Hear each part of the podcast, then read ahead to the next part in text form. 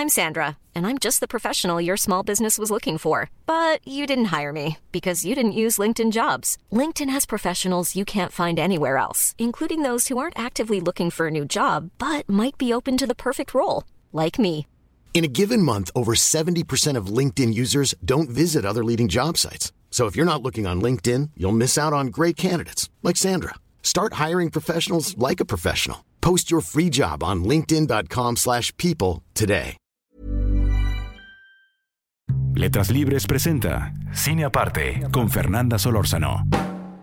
Bienvenidos a Cine Aparte y gracias por darle play a esta nueva entrega. Tras un largo recorrido en festivales y una muy buena recepción crítica, la película La peor persona del mundo del director noruego Joachim Trier apareció, resultó nominada en dos categorías del Oscar que se celebran este año, a Mejor Película Internacional y a Mejor Guión Original. Esta segunda nominación es particularmente interesante, primero porque se trata de una película europea y casi siempre se consideran películas estadounidenses o habladas en inglés. Hay excepciones, pero casi siempre pero sobre todo por tratarse de un guion que desafía la idea de que las historias románticas que merecen ser llevadas a una pantalla de cine son historias extraordinarias, incluso si son de desamor, eh, que son historias en las que el destino juega a favor o en contra de los protagonistas, de la pareja protagonista. Nada de esto sucede en la peor persona del mundo, que en realidad no es una película sobre relaciones amorosas, aunque en algunas fichas aparece catalogada como comedia romántica, en otras como drama romántico. El hecho de que aparezca en ambas ya es indicativo de que no encaja del todo en estos moldes. Si yo tuviera que definir el tema, cosa que siempre acaba simplificando a las películas, pero si tuviera que hacerlo, diría que es una película sobre las ventajas, sobre todo sobre las desventajas de creer que se tiene la vida por delante de creerlo más que de saberlo, porque nunca se tiene la certeza.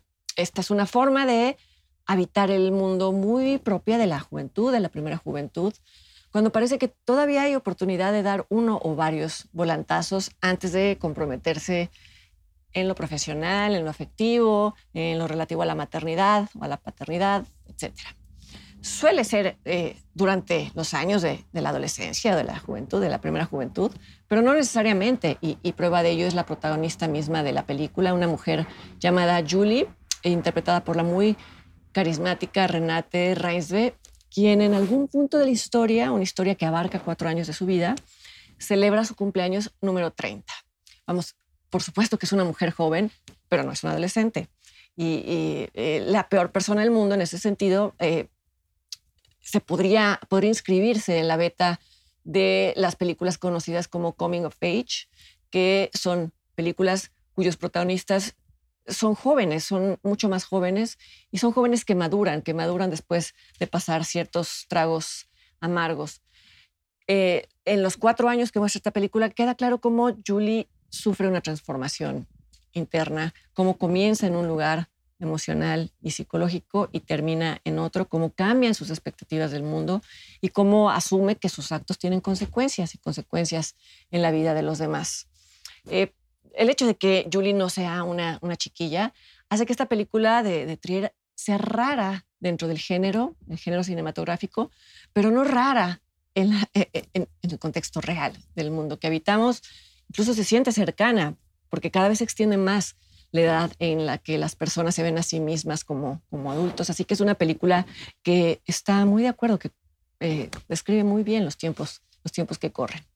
La película arranca con una imagen de Julie de perfil, una imagen que es casi una radiografía de su estado anímico permanente. Ella está sola en la terraza de lo que parece una fiesta por el ruido que se escucha, pero se le ve totalmente ajena a lo que está pasando dentro. Ella mira al horizonte, luego a su teléfono, luego al horizonte, se le ve inquieta, como si prefiriera estar en otra parte, y eso es lo que define a Julie como personaje, querer estar siempre en otro lugar. Después aparece sobre la pantalla el título de la película y se anuncia que la historia se va a narrar en 12 capítulos, un prólogo y un epílogo.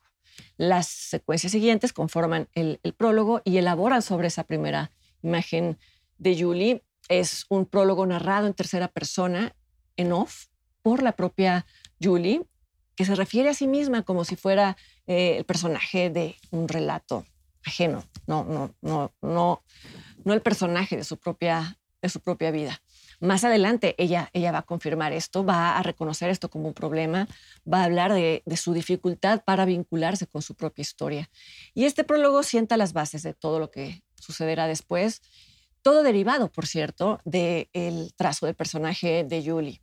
Se le ve cambiando de carreras, de profesión, de pareja, no porque le representen un, un, reto, sino casi por lo contrario, porque se aburre, porque le salen bien y ella se aburre con lo que le sale bien. Y en este prólogo eh, también se establece que Julie comienza la primera de las dos relaciones importantes que aparecen eh, en la película, su relación con un novelista gráfico llamado Axel, que es autor de un cómic irreverente sobre un gato, un cómic que cuando pasa de ser underground a ser mainstream es previsiblemente censurado o suavizado, y aún así la aparición del cómic ante las grandes audiencias, casi lo lleva al borde de ser cancelado. Me detengo un momento en el personaje de Axel, porque más allá del rol que juega en la vida de Julie, un rol muy importante, es un personaje por quien Joaquim Trier parece sentir afinidad. No lo parecería en un principio, porque eh, la película incluso al principio parece que se burla de las ideas del arte de este personaje. Hay incluso una secuencia en la que él se mete en serios problemas con las conductoras de un programa de televisión al hablar de, su personaje, de, sus cómics. Se mete en problemas sobre todo por no ser muy hábil para esgrimir sus argumentos, no saber medir la temperatura de lo que está diciendo.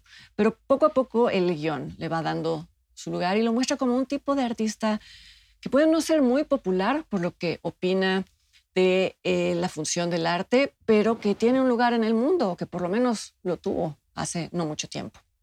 En este sentido, creo que vale la pena mencionar que Joaquim Trier es un entusiasta y fiel seguidor de Robert Crumb, un caricaturista. Eh, probablemente, casi seguramente, el personaje de Axel está basado en Robert Crumb.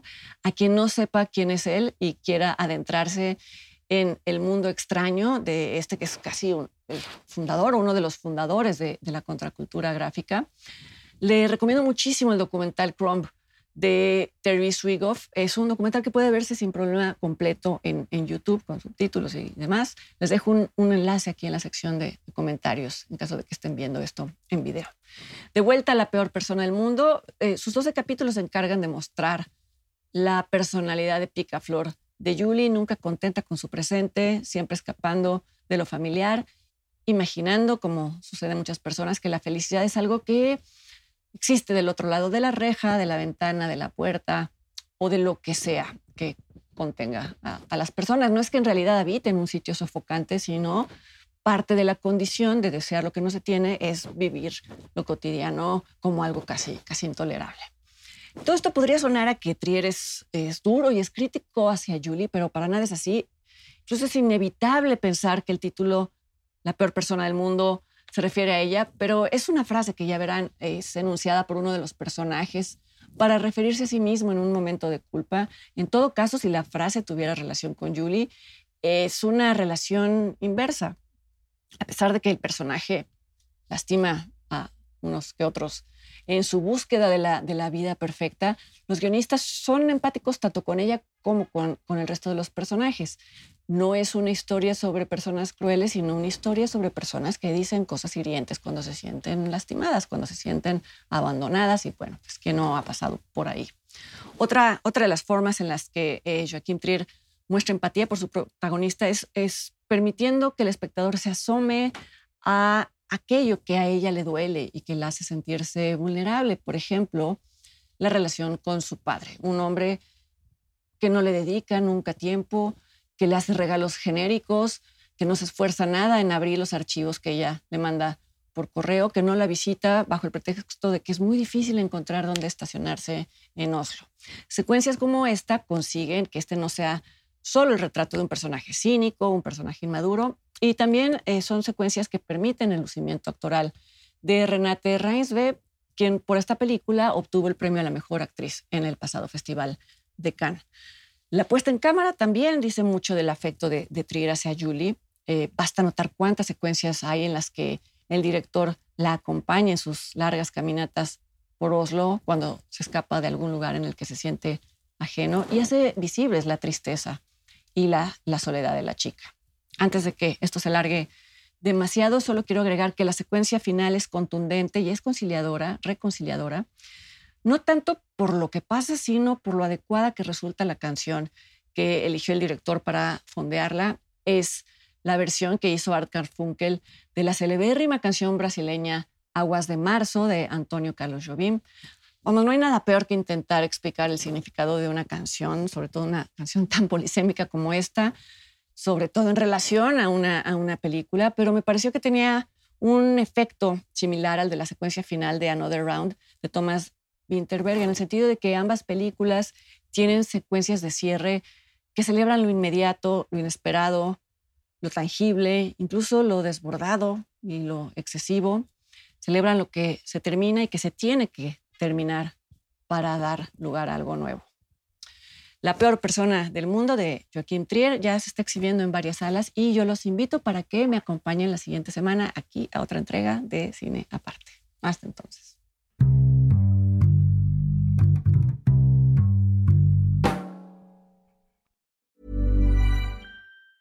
Planning for your next trip?